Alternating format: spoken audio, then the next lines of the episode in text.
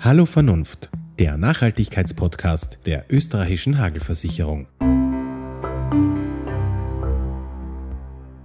Was verrät uns der Weltraum über unser Klima? Welche neuen Erkenntnisse gewinnen wir durch die Erdbeobachtung? Und wann werden wir zum Mars fliegen? Darüber und über andere Themen spreche ich heute mit dem Meteorologen und ESA-Direktor für Erdbeobachtung, Dr. Josef Aschbacher. Herzlich willkommen. Dankeschön, herzlich willkommen auch von meiner Seite. Es ist keine Corona-Maßnahme, sondern die, der Tatsache geschuldet, dass Sie in Italien sind und ich in Österreich. Daher sind wir heute via Internet miteinander verbunden. Daher schon jetzt die Entschuldigung, äh, falls die Tonqualität heute nicht wie gewohnt ist. Ähm, das ist sozusagen unserer Internetverbindung geschuldet. Aber ich denke, im Moment steht die Leitung und wir werden das Beste daraus machen und vor allem einen guten Inhalt liefern. Herr Dr. Aschbacher, gleich zu Beginn, ich mache es immer so bei unserem Podcast, ich frage unsere Gäste immer, wie würden Sie sich selbst vorstellen? Ähm, wer ist Josef Aschbacher? So, wer ist Josef Aschbacher? Ähm, ich äh, bin jemand, der sehr neugierig ist, sehr äh, wissensbegierig ist, äh, eigentlich immer als Kleinkind immer schon gewesen bin und äh, eine sehr reiche Fantasie hat und eigentlich alles erkunden will, was man nicht äh, äh, so einfach begreifen kann. Äh, und das hat mich wirklich vom Bergbauernhof in das Weltall gebracht. und genauso würde ich mich sehen, dass jemand, der mit sehr stabilen lokalen Wurzeln einfach die Welt äh, erforscht und erobert äh, und äh, sich das Weltall ansehen will. Sie sind aufgewachsen in Tirol in der Nähe vom Wilden Kaiser. Sie haben mehrmals Ihren Wohnsitz bereits gewechselt. Sie haben in Thailand gelebt, in Frankreich, in Italien. Welchem Land und welcher Kultur können Sie am meisten abgewinnen? Österreich ist natürlich am schönsten, ohne Zweifel. Ähm, aber ich habe wirklich alle ähm, Wohnorte, in denen ich war, sehr genossen. Jeder äh, jedes Land, jede Stadt hat äh, seinen eigenen Charakter. Äh, zum Beispiel Thailand äh, und die Kultur in Südostasien ist einzigartig.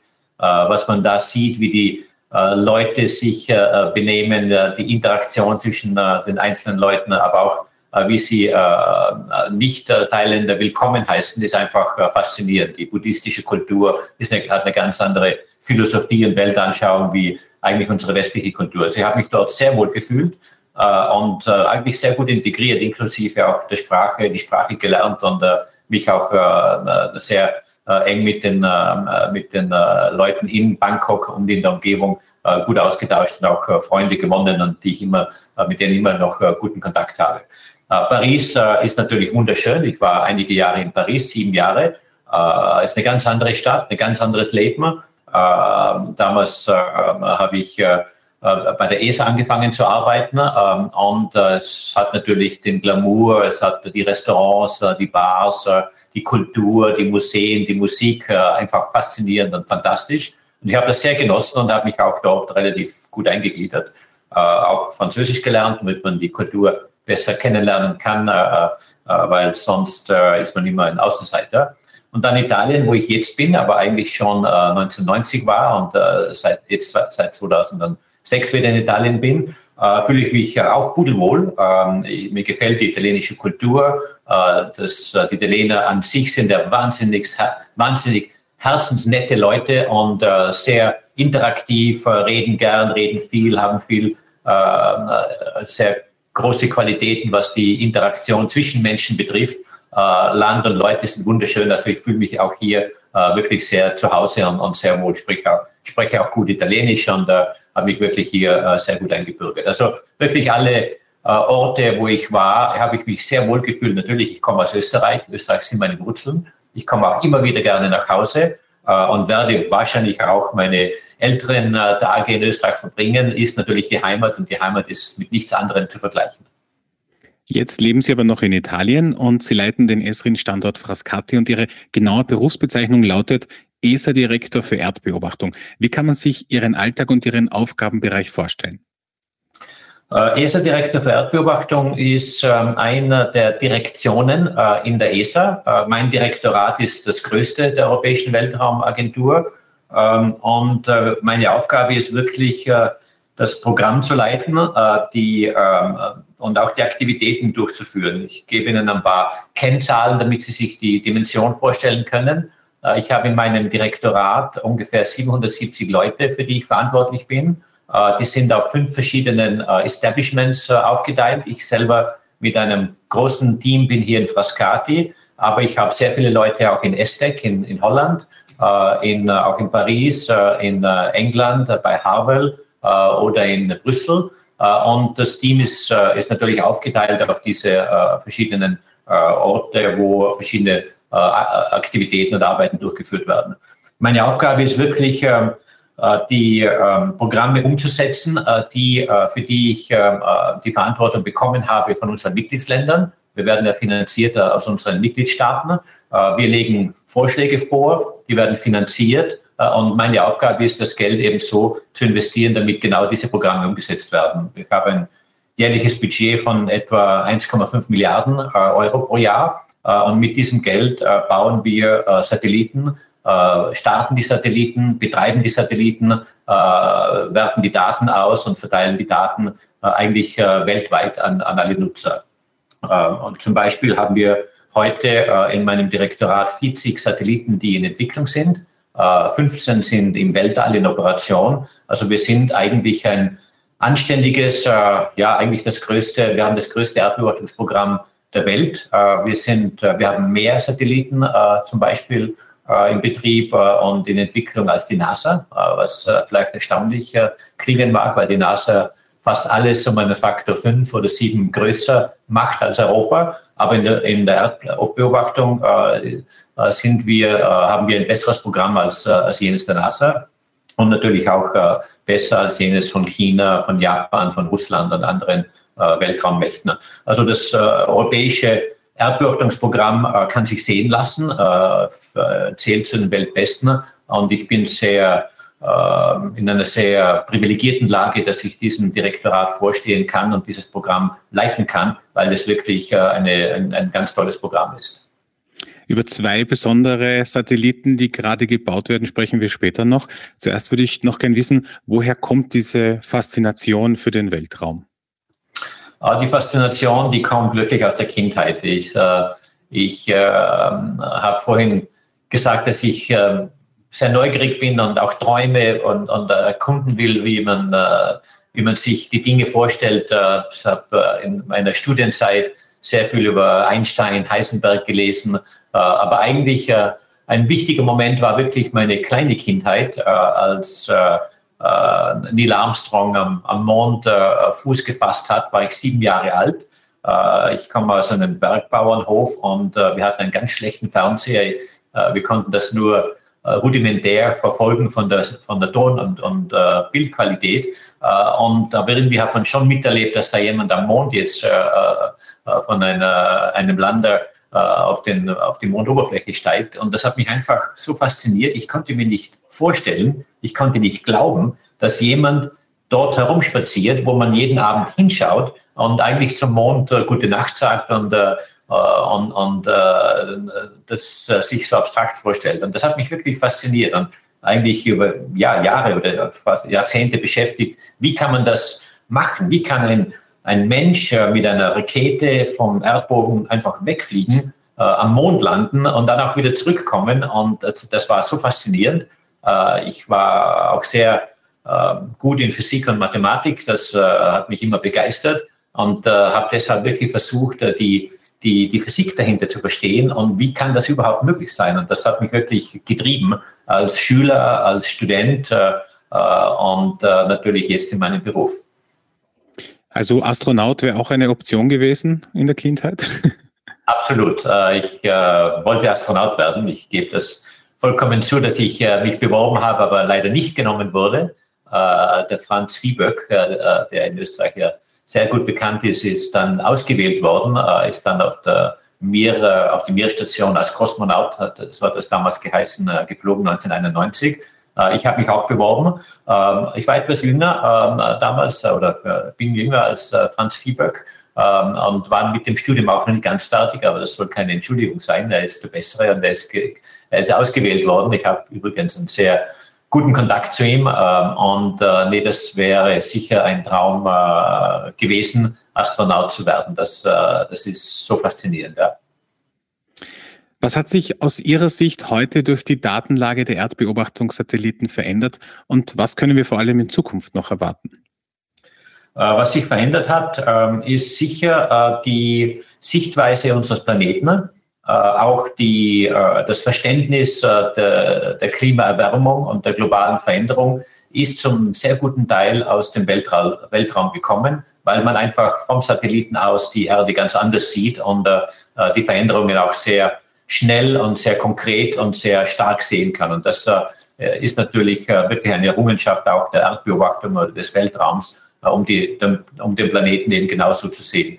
man, kann, man könnte sagen, dass die Umweltbewegung auch zum Teil begründet oder herauskommt aus der Tatsache, dass man aus dem Weltraum unseren Planeten so stark und so deutlich gesehen hat. und das war sicher einer der der Auslöser, äh, um diese Klimabewegung auch ins Leben zu rufen, um das Bewusstsein unseres Planeten, aber auch die Verletzlichkeit unseres Planeten so deutlich zu sehen. Jetzt werden sich viele Hörer natürlich fragen, was hat die ESA, was hat die Erdbeobachtung mit der mit dem Thema Nachhaltigkeit, mit dem Thema Landwirtschaft zu tun. Ähm, aber wenn man sich ein bisschen damit beschäftigt, dann merkt man ganz schön viel, denn aus dem Weltraum gewinnt man sehr viele Erkenntnisse, die für die Landwirtschaft sehr wichtig sind. Vielleicht können Sie das kurz umreißen. Ähm, was kann man denn aus, denn aus dem Weltraum alles beobachten? Ja. ja, aus dem Weltraum, gerade für die Landwirtschaft, kann man sehr, sehr viel äh, äh messen und beobachten. Äh, ich nehme ein paar ganz einfache Beispiele, um es äh, anschaulich zu erklären. Äh, zum Beispiel äh, können Satelliten natürlich die äh, Produktion der einzelnen landwirtschaftlichen Produkte beobachten, aber auch in Verbindung mit anderen Informationen zu verwenden, dass man Erntevorhersagen über dem eigenen Feld oder über gewissen Ländern oder gewissen Gebieten machen kann. Und das ist natürlich sehr wichtig in Österreich, aber weltweit, einfach um zu wissen, ob mehr Weizen produziert wird als im letzten Jahr, ob mehr Reis produziert wird als im letzten Jahr oder weniger. Äh, das weniger ist natürlich äh, der Anlass sehr oft für eine Krise, die auch im weiteren Sinne zu Migration und Ähnlichem führen kann. Also insofern ist die Information, die wir hier gewinnen können, gerade für die Landwirtschaft eigentlich essentiell für die Bevölkerung und für das Überleben der Bevölkerung. Und insofern liefern die Satellitendaten sehr wichtige Informationen. Gerade unsere Copernicus Sentinel Satelliten, so nennt man diese Satelliten, die äh, wir im Copernicus-Programm äh, entwickeln, äh, sind äh, für Landwirtschaft perfekt geeignet, äh, sind so optimiert, dass sie eben genau äh, diese Parameter messen, die für Landwirtschaft wichtig sind. und da, da werden sie auch weltweit routinemäßig eingesetzt. auch um bessere Informationen zu haben, wie viel Düngemittel braucht man in den Feldern, Pestizide, das Ziel ist natürlich, so wenig wie möglich einzusetzen, äh, um auf der einen Seite Geld zu sparen, aber auf der anderen Seite natürlich die Umwelt äh, zu erhalten. Und da spielen Satelliten eine ganz wichtige Rolle, um die Landwirtschaft nachhaltig zu gestalten und den Landwirten zu helfen, die, den Einsatz zu optimieren oder zu minimieren, damit, damit unser Planet auch wirklich erhalten bleibt. Auch für äh, Versicherungen wie die Hagelversicherung äh, ist, äh, sind unsere Satelliten enorm wichtig, weil wir zum einen natürlich Informationen an die Versicherung liefern können, die interessant ist über die Ausmaße der Felder, die Bebauungsart, den Zustand der Vegetation. Das ist eine ganz wichtige Information. Aber natürlich, wie äh, natürlich Ihre Versicherung äh, ganz richtig äh, im Namen schon äh, äh, kundtut, äh, wenn es Schäden gibt, wie zum Beispiel Hagelschäden oder Windschäden, kann man das natürlich aus dem Weltall sehr schnell erfassen und Informationen bereitstellen, die natürlich auch wichtig ist für, für die wirtschaftlichen Aspekte der Landwirtschaft, wie zum Beispiel die Hagelversicherung. Das heißt, diese Daten werden dann auch für die Schadenserhebung herangezogen, um eben abzuschätzen, wie hoch ist der Schaden. Äh, ganz richtig, äh, die Erdbeobachtung ist äh, wirklich ein, eine Möglichkeit, um die Schadensabschätzung aus dem Weltraum sehr effizient durchzuführen. Die Hagelversicherung, die Hagel ist ja wirklich eine Organisation, die gerade in Europa führend ist in der Anwendung neuer Technologien. Zum Beispiel haben wir einen Kollegen aus der Hagel bei uns in Frascati vor drei Jahren gehabt, der sich äh, ähm, eingearbeitet hat in die neuen Methoden, um künstliche Intelligenz, um Satellitendaten zu verwenden zur Abschätzung von zum Beispiel Hagelschäden oder Sturmschäden. Und hier gibt es sehr viele Möglichkeiten. die Hagel ist wirklich führend im europäischen Raum und hat hier Methoden eingesetzt, um Satellitendaten operationell einzusetzen, eigentlich zum Vorteil der Bauern. Äh, zum einen, weil die Bauern äh, informiert werden über den Zustand ihrer, äh, ihrer Felder. Zum anderen natürlich auch ähm, zum, zum Vorteil der Hagelversicherung, weil man sehr effizient Informationen bekommt, ohne sehr weit reisen zu müssen und vor Ort und Stelle zum Beispiel die detaillierten Schäden aufnehmen zu müssen, weil aus dem Weltall äh, man bereits eine sehr gute Information bekommt. Natürlich muss man dann verifizieren und äh, an Ort und Stelle manchmal vorsprechen, aber die erste und wichtigste Information kommt in dem Fall aus, aus dem Weltall. Ich nehme an, dass es da eine wahnsinnige eine wahnsinnige Ansammlung an Daten gibt, ein wahnsinniges Archiv. Und in dem Zusammenhang würde mich interessieren, wenn man über das Thema Bodenverbrauch spricht, der ja in Österreich rasant voranschreitet, aber auch in anderen Ländern in Europa, vergleicht man Satellitenbilder von ein paar Jahren mit jenen von heute. Welches Bild sehen wir dann? Äh, man sieht ein äh, interessantes Bild, so will ich es mal nennen, äh, das nicht immer sehr erfreulich ist, äh, weil man doch sieht, dass sehr viel Natur auch umgewandelt wird und einfach verbaut wird, sprich Wald und Landwirtschaft wird reduziert äh, und umgewandelt in bebaute Flächen. Äh, ist natürlich äh, die Natur der Sache, aber das kann man mit Satelliten sehr gut sehen und auch sehr gut vergleichen, weil man natürlich auf Archive zurückgreifen kann bis in die 70er Jahre, um diese Änderungen sehr schön, auch grafisch sehr schön darstellen zu können. Auf der anderen Seite ist es aber auch wichtig, die Information zu haben, weil es auch den Landnutzungsplanern hilft, besser zu planen und auch die Umwelteinflüsse besser abschätzen zu können. Und das ist eine auch der Hauptaufgaben der Erdbeobachtung, dass diese Daten verwendet werden, wirklich als Entscheidungsgrundlage mit anderer Information äh, immer, wie, äh, um äh, wirklich äh, auch neue äh, Bebauungen besser planen zu können und bestmöglich auch nachhaltiger planen zu können. Und da ist ein, sind unsere Satellitendaten wirklich eine sehr wichtige Informationsquelle. Während der Corona-Krise, in der wir uns ja traurigerweise immer noch befinden, äh, sind viele Maßnahmen gesetzt worden. Es wurde weniger außer Haus gegangen, Betriebe wurden stillgelegt ähm, und der CO2-Ausstoß ist zurückgegangen. Das hat man auch auf äh, Bildern in Italien gesehen.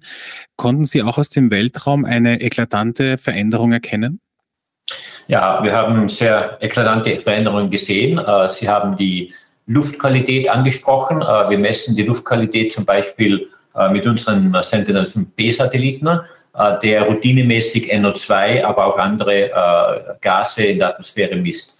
Wir haben gesehen, dass während der Einschränkungen aufgrund der Corona-Krise oder der Lockdowns die Verschmutzungswerte um etwa 50 Prozent reduziert wurden. Das heißt, in anderen Worten, die Konzentration von NO2, dass er wirklich ein Gas ist, das aus Industrie und Verkehr äh, äh, entsteht, äh, ist um 50 Prozent reduziert worden in Ballungszentren in Wien, in Paris, in Madrid, in Barcelona, in Mailand und so weiter. das war ganz klar. Man hat natürlich das, den gleichen Effekt auch gesehen, wenn man aus dem Fenster geschaut hat und gesehen hat, dass die Luft einfach klarer ist und die Vögel zwitschern, was man vielleicht lange vorher nicht mehr gesehen hat.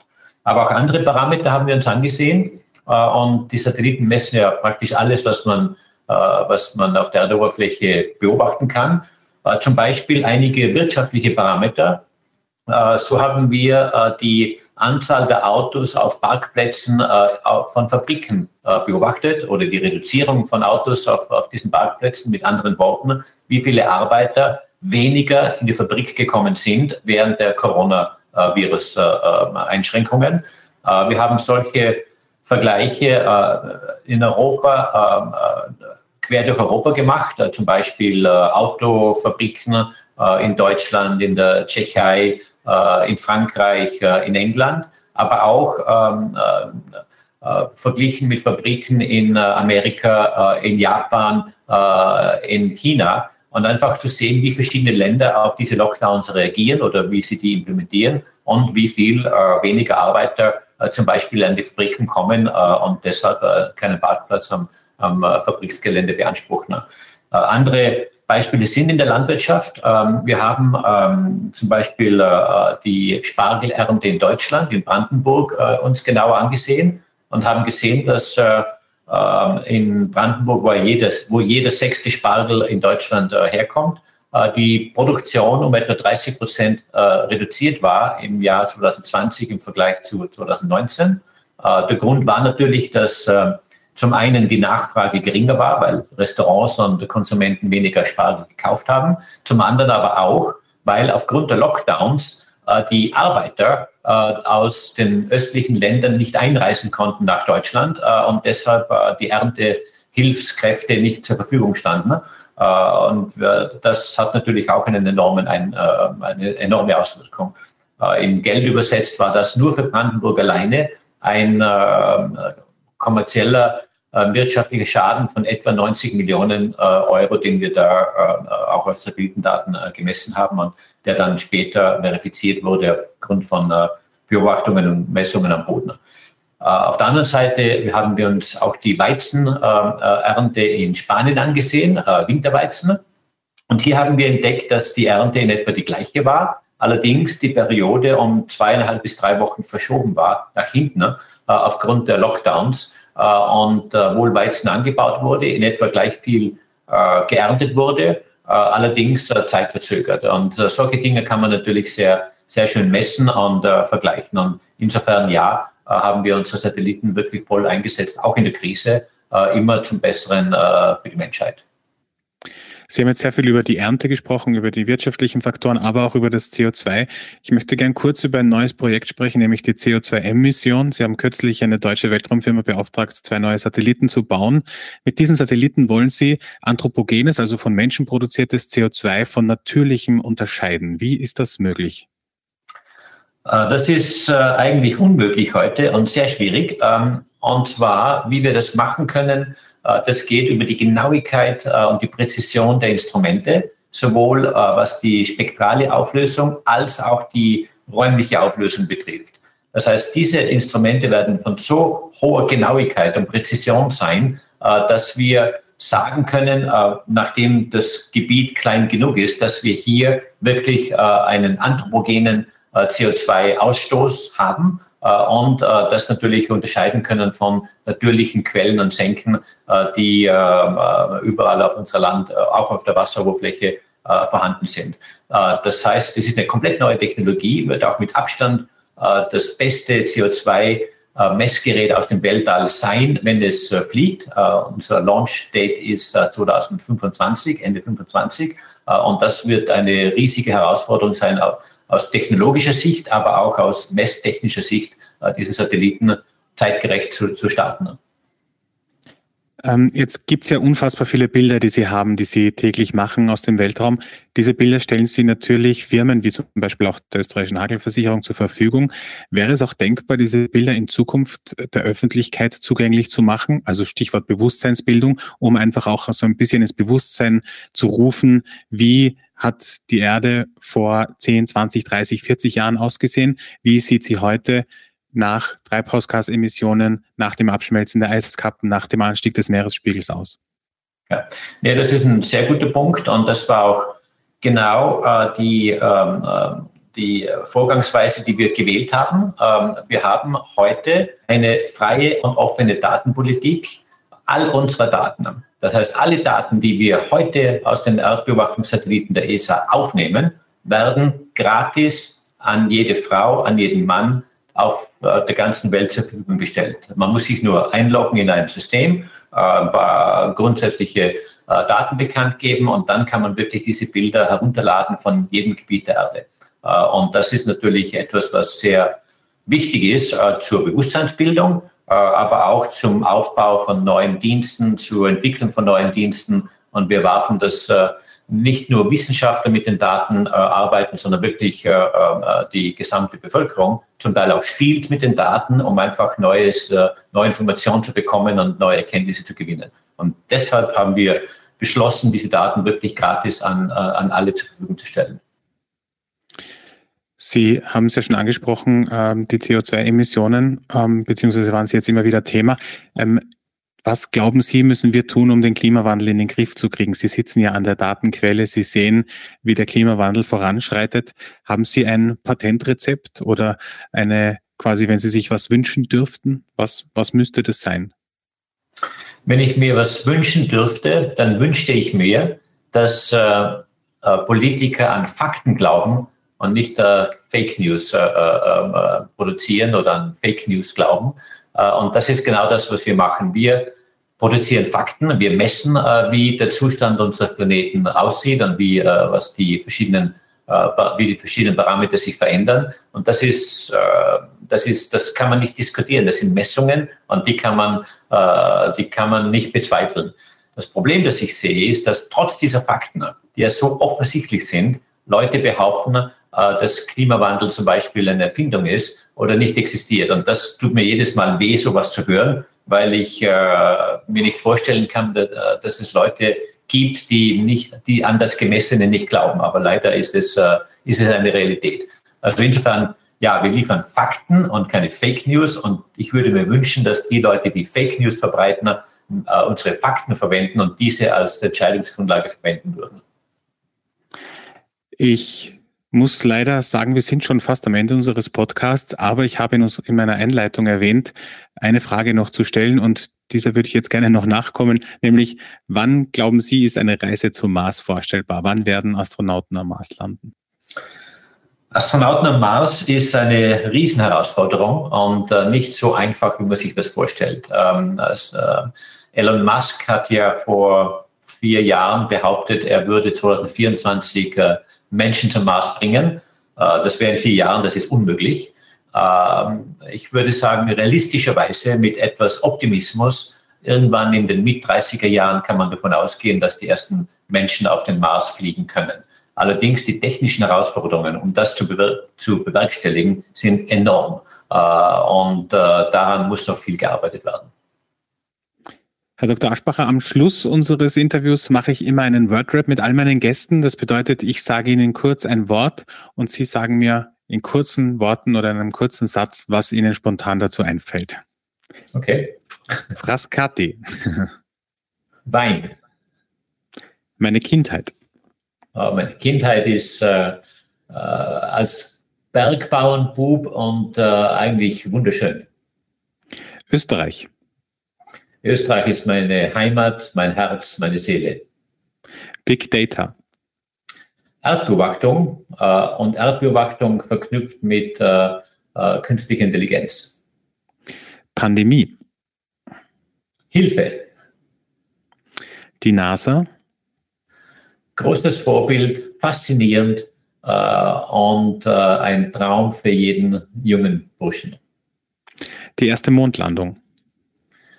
Die erste Mondlandung hat mich fasziniert und äh, mein Leben eigentlich äh, entschieden. Bodenverbrauch. Bodenverbrauch müsste nachhaltiger sein und äh, Satelliten können helfen, das zu tun. Herr Dr. Aschbacher, vielen Dank für das wirklich sehr interessante Interview und liebe Grüße nach Frascati. Dankeschön. Das war Hallo Vernunft, der Nachhaltigkeitspodcast der österreichischen Hagelversicherung.